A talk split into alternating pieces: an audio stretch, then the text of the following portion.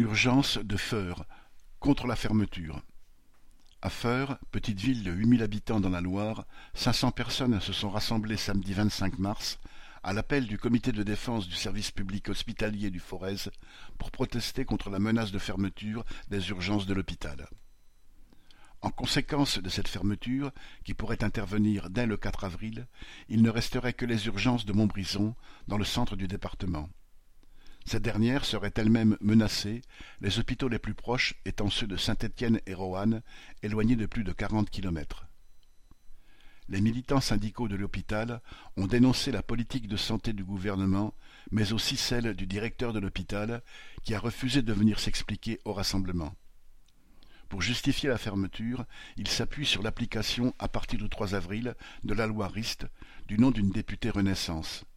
Cette loi, présentée comme un moyen d'enrayer l'explosion des coûts du recours à du personnel intérimaire dans la santé, plafonne la rémunération des médecins assurant les gardes en intérim.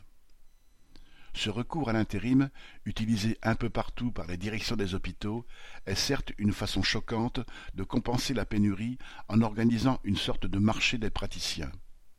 La loi RIST limite et encadre le recours à l'intérim, mais sans régler le problème de la pénurie du personnel soignant, ni donner plus de moyens aux hôpitaux. À Feur, cela peut se traduire par la fermeture des urgences et plus de cinquante agents hospitaliers se retrouveraient sur le carreau. Un médecin urgentiste de l'hôpital de Montbrison a tiré la sonnette d'alarme en alertant sur les dangers pour la vie des populations qu'entraînerait la fermeture des urgences. Des élus, dont les maires des communes alentours, ont dénoncé les conséquences dramatiques de cette fermeture, mais le député LR de la circonscription n'a pas pu prendre la parole, empêché par une bronca et des cris de démission. La lutte continue contre la fermeture et un rendez-vous est fixé tous les soirs à dix-huit heures devant l'hôpital jusqu'au 3 avril.